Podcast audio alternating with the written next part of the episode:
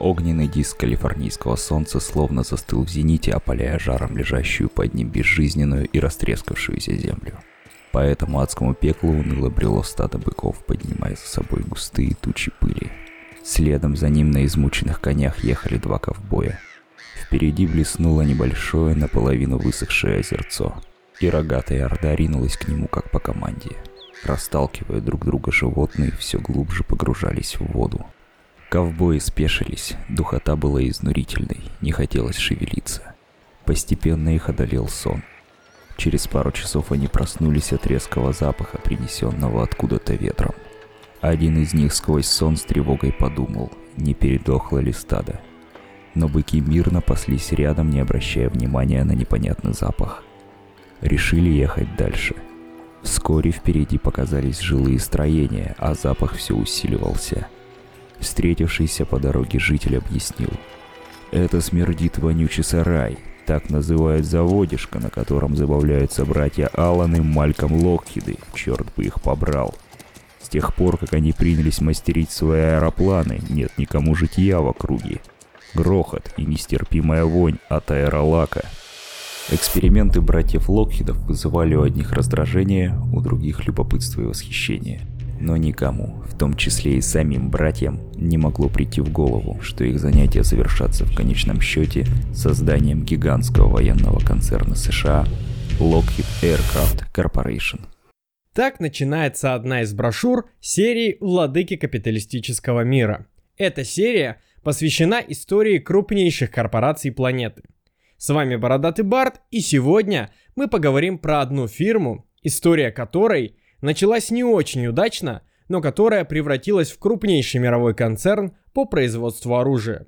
Lockheed Aircraft Corporation – корпорация, которая смогла. Началом нашей истории можно считать 1912 год. Ведь именно тогда братья Мальком и Алан Локхит, увлеченные мечтой летать, создали компанию Alka Hydro Aeroplane Company.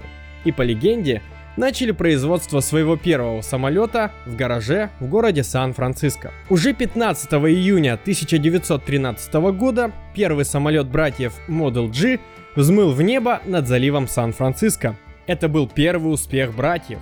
Самолет был представлен на Панамо-Тихоокеанской международной выставке, проходившей в Сан-Франциско по случаю завершения строительства Панамского канала в 1915 году братья устраивали 10-минутные развлекательные полеты ценой в 10 долларов и произвели на посетителей выставки хорошее впечатление. Развивая успех, братья спроектировали самолет типа летающая лодка под названием Lockheed F1. Изначально братья планировали предложить этот самолет ВМС США, но там он интереса не вызвал и впоследствии использовался в гражданской авиации. Однако это были только первые попытки пионеров авиации. Данные модели остались в основном штучными экземплярами и не вышли в серийное производство. В 1926 году Локхиды создают фирму Lockheed Aircraft Company, заявляя о себе как об авиастроительном предприятии. Тогда же они создают модели самолетов Vega, Sirius и Orion. Однако, наступившая в начале 30-х годов Великая депрессия перечеркнула все труды братьев. Предприятие разорилось и было выставлено на аукцион. Его покупателем стал 35-летний сын банкира Роберт Элсворт Гросс, который приобрел фирму в 1932 году за 40 тысяч долларов. Новый владелец решил, что отныне фирма станет заниматься производством военных самолетов и взялся за ее реконструкцию. Первым делом он взял несколько кредитов и решил добиться получения государственных заказов. Однако сделать это было нелегко, Американский рынок самолетов был во власти монополий. Тогда было решено снарядить представителя фирмы Нормана Эббина с деловой поездкой в Европу с целью добиться получения заказов на производство самолетов. Норману удалось произвести впечатление на британское министерство военно-воздушного флота, которое подписало с Локхидом соглашение о поставке самолетов типа Электро и переоборудовании их в бомбардировщики Хадсон – концу 1939 года Локхит поставил британским военно-воздушным силам уже более 7 тысяч бомбардировщиков. Дела пошли в гору. Однако в то же время, в конце 30-х годов, заводы Локхида уже не справлялись с возросшим количеством заказов. И компания открыла в Англии свой филиал под названием Lockheed Overseas Corporation и получила поддержку британского правительства. На фоне напряженной обстановки предвоенных лет дела Lockheed пошли в гору и на американском рынке. К концу войны фирма вела дела в 18 странах на 5 континентах и имела на своем счету около 9% от всех выпущенных в Америке самолетов. В числе этих самолетов P-38 Lightning, бомбардировщики Hudson, Venture и B-17 «Летающая крепость», построенные совместно с компаниями Boeing и Douglas. Однако к концу войны спрос на оружие в мире упал. И нужно было что-то делать, чтобы сохранить прибыли. Уже назревавшая холодная война оказалась как нельзя кстати – военные расходы США вновь выросли. Как из рога изобилия, на оружейные компании посыпались заказы. Перепадало и Локхиду. В это время он поставляет армии США бомбардировщики П-2У и реактивные истребители П-80Б Shooting Star. Начавшаяся в 1950 году Корейская война подстегнула бизнес оружейных компаний. Было налажено производство реактивных истребителей F-94, военно-тренировочных реактивных самолетов Т-33 и Т-2, патрульных бомбардировщиков П-2У, бомбардировщиков Б-47 и военно-транспортных самолетов Super Constellation. На полную мощность заработали основные заводы компании в Мариетте, штат Джорджия, Плейнфилде, штат Нью-Джерси и Бербинке, штат Калифорния. Кстати, не оставались в стороне и другие концерны, такие как Boeing, North American и Douglas, которые также существенно увеличили свои обороты за время Корейской войны. Конечно же, не остался концерн в стороне, когда шла война во Вьетнаме. Он выпускал электронное оборудование для боевых кораблей, ракетные установки для истребителей, самолеты СР-71 и УО-3А, а также занимался разработкой военно-транспортных самолетов С-130 и С-141. Во второй половине 50-х ситуация изменилась. Армия США взяла курс на создание атомного подводного флота, вооруженного ракетами. Однако и это не остановило наших предприимчивых ребят. В 1956 году концерн получает государственную поддержку и приступает к разработке ракеты Polaris, в чем достигает успеха. Уже в 1959 году концерн покупает судостроительную фирму Paget Sound и заявляет о себе как о судостроительной компании. К началу 60-х прибыль от производства ракет Polaris начинает превышать прибыль от производства самолетов концерна. С продукцией концерна, а именно разведывательным самолетом У-2, связано событие, ставшее поводом к международному скандалу. Именно один из таких самолетов был сбит в небе над СССР в 1960 году, а его пилот Гэри Пауэрс взят в плен и впоследствии обменен на советского разведчика Абеля. Несмотря на неудачу, концерн зарекомендовал себя как производитель самолетов-шпионов и создал такие модели, как SR-71, А-11, П-3 и TR-1. Однако концерн не остановился и на этом. Компания вывела на орбиту 12-тонный спутник-шпион «Большая птица». Также она выпустила еще несколько спутников по заказу американских ВВС. Таким образом, к 70-м годам концерн превратился в настоящего военно-промышленного гиганта. Со стапелей Lockheed Shipbuilding and Contraction стали сходить ракетные эсминцы и военно-транспортные суда. Lockheed Electronics Co. занялась выпуском систем управления для ракетных эсминцев, навигационных и прочих систем для ракет и военных самолетов. Аэрокосмические отделения концерна получили заказы на производство военных искусственных спутников – Аппетиты концерна все возрастали и толкали его к поискам новых сфер вложения капитала. Однако, в 1969 году случилось то, что сильно пошатнуло положение Lockheed. Американцы начали вывод войск из Вьетнама, потерпев по сути поражение. В том же году, во время испытаний вертолета Чейн, погиб пилот Дэвид Бейл, и контракт на поставку вертолетов был расторгнут. Ввиду ненужности под сокращение попали также заказы на военно-транспортные самолеты Galaxy S5A. В то же время у компании возникли проблемы со строительством нового пассажирского лайнера Tristar, на котором они терпели огромные убытки. Некоторые пророчили, что компания долго не протянет, однако проблемы Lockheed не закончились и на этом.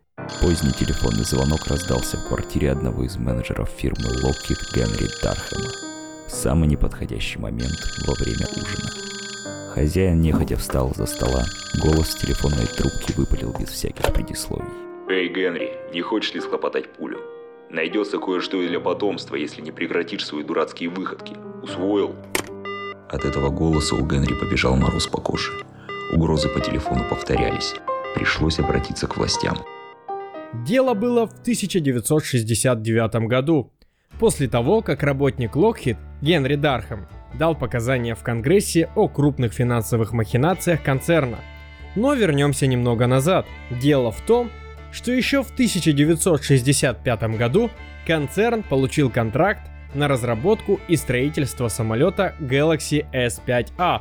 Однако в том самом 1969 году был обнаружен перерасход средств, выделенных на строительство самолетов на 1 миллиард долларов.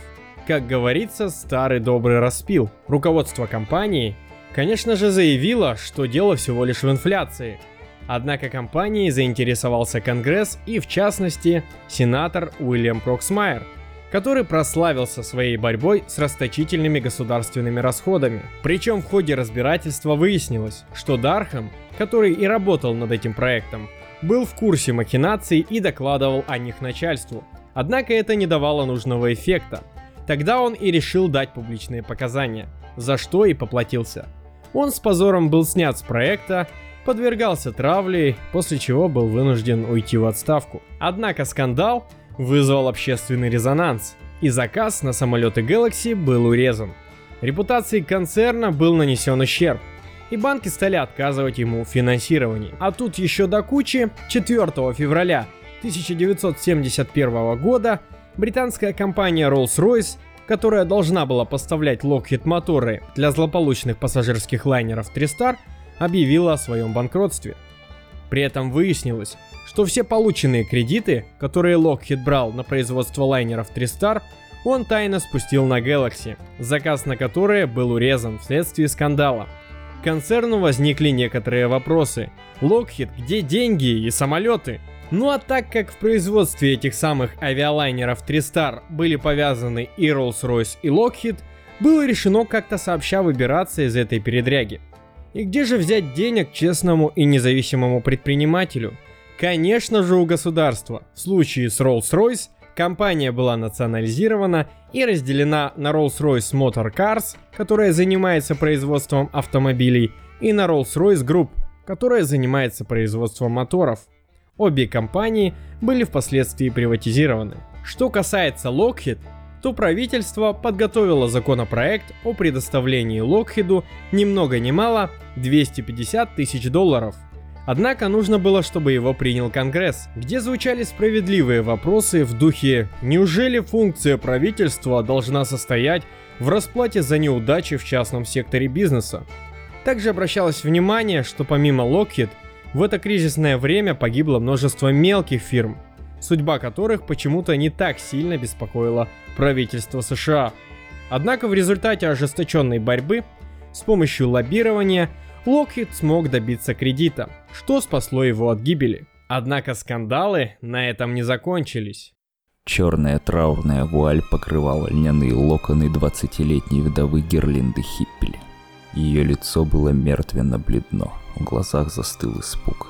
У наглухо заколоченного гроба с останками ее мужа обер-лейтенанта Манфреда Хиппеля замерли его однополчане – молоденькие офицеры западно-германских ВВС из эскадрильи Имельман. Все, что осталось от Манфреда Хиппеля, было собрано где-то в лесах Голландии среди обломков его истребителя F-104 Starfighter. Это был 1966 год, и лишь одна трагедия в череде авиакатастроф самолетов F-104 Starfighter. Однако вдовы погибших летчиков не могли добиться справедливого возмездия и обратились к известному американскому адвокату Мелвину Белли, который поддержал их иск против Lockheed на сумму 7 миллионов долларов. С ростом ставок рос и интерес к делу со стороны. И тут началось самое интересное. Выяснилось, что еще в 1959 году некий Франц Йозеф Штраус, будучи министром обороны ФРГ, получал крупные взятки за то, что активно продвигал в Западной Германии покупку злополучных старфайтеров. Причем сдал его торговый агент Локхеда ФРГ Эрнст Хаузер, который давал показания в Конгрессе и заявил, что да, заносил взятки Штраусу, и не только ему, и даже может раскрыть эти личности в правительстве ФРГ. Но тут началось немыслимое. Как и во всех подобных делах, часть документации по сделкам с Локхит неожиданно исчезла, а сам вышеупомянутый Йозеф Штраус просто ушел в отставку и, продолжая заниматься политикой, впоследствии стал министром финансов ФРГ. Дальше больше. Уже в 70-е годы подобный скандал вскрылся в Италии. Там оказались замешаны бывшие министры обороны Луиджи Гуи и Марио Танаси, а также Дуилио Фанали, бывший заместитель командующего ВВС НАТО в южной зоне Европы и начальник штаба ВВС Италии. Выяснилось, что они получали некие вознаграждения за то, чтобы Италия охотнее закупала самолеты у Локхида. Причем цепочка пошла дальше, и посыпались даже обвинения в сторону президента Джованни Леоне и премьера Мариана Румора. По итогу, бывший министр обороны Луиджи Гуи был оправдан, а его коллега Марио Танаси отсидел за решеткой целых 4 месяца. Что касается Фанали, то его приговорили к выплате 1 миллиарда 300 миллионов лир. Но после отстрочки Фанали был не в состоянии заплатить, постановление просто было отменено. Президент же вместе с правительством вынужден был уйти в отставку. К тому же была подмочена репутация правящей христианско-демократической партии. Вы думаете, на этом все закончилось? Как бы не так. В 1976 году новый коррупционный скандал уже в Нидерландах. Здесь оказался замешан целый член королевской семьи, а именно Бернхард Леопольд Фридрих Эберхард Юлиус Курт Карл Готфрид Петер Липпе Бестерфельдский, ну или просто принц Бернард, который имел генеральское звание сухопутных сил и ВВС, а также был адмиралом флота. При этом он занимал должность генерального инспектора вооруженных сил Нидерландов и был пойман на взятке от концерна Lockheed, которые желали, чтобы принц помогал им в сбытии самолетов в Нидерландах и Бельгии. И принц понес наказание. Ему запретили носить военный мундир и лишили некоторых постов и военных полномочий. Вскользь скандал прошелся по Испании. Здесь в центре внимания оказалось акционерное общество Авионика, которое выступало посредником в темных делишках Локхида – Официальная версия была сформулирована в ноябре 1976 года генеральным прокурором Верховного суда Испании и была отражена в опубликованном в прессе заявлении. В нем говорилось на основании материалов, переданных Министерством юстиции США, 95 фотокопий 26 августа и 1493 фотокопий 5 октября 1976 года, показания опрошенных, информации из различных организаций и ведомств, имеющих отношение к закупкам у корпорации Lockheed, а также других предпринятых мер, вытекает, что данных, позволяющих констатировать применение подкупа в целях содействия этим торговым сделкам, не обнаружено, а сами сделки заключались в соответствии с существующими правилами. Среди изученных документов единственным внушающим подозрение был список лиц, которым вручались подарки по случаю Рождества. То есть список на 12 подарков в год, общей стоимостью не более полутора тысячи долларов. Но дабы успокоить общественность, нашли двух козлов отпущения, а именно генерала-майора Рея Родригеса и полковника Каласа Грандаль Сигаде, которые были уволены из вооруженных сил. Аналогичный скандал о взяточничестве разразился было в Турции, которая закупила у компании Air Italy сделанные по лицензии Lockheed Starfighter. Под угрозой также были высокопоставленные военные чины Турции, которые получали подарки за свою лояльность. Была даже создана следственная комиссия, но она обнаружила лишь 30 тысяч лир, переданных Air Italy в качестве пожертвования на восстановление начальной школы, пострадавшей от землетрясения. И на этом вопрос был закрыт. Запустил свои руки концерн и в Объединенные Арабские Эмираты. Здесь проводником воли компании стал известный миллиардер Аднан Хашоги, который обеспечивал интересы концерна в получении военных заказов. Никакого наказания за разоблачением этих связей не последовало. У кого же поднимется рука на столь богатого человека? К тому же хорошего друга королевской семьи. Ну а что же в Азии? Здесь тоже есть на что посмотреть. 60-летний Тошио Комия молча улегся в спальном мешке на невысокую платформу в самом центре японской столицы и повесил рядом табличку, на которой вывел крупными иероглифами. Объявляю голодовку в связи с участием Японии в скандале с Локхидом. Толпы любопытных много дней окружали демонстранта-одиночку, принявшего так близко к сердцу позор своей страны. А скандал только разгорался, и дело дошло до того, что на скамье подсудимых оказался премьер-министр Японии Какуэй Танака. В Японии скандал имел свои особенности.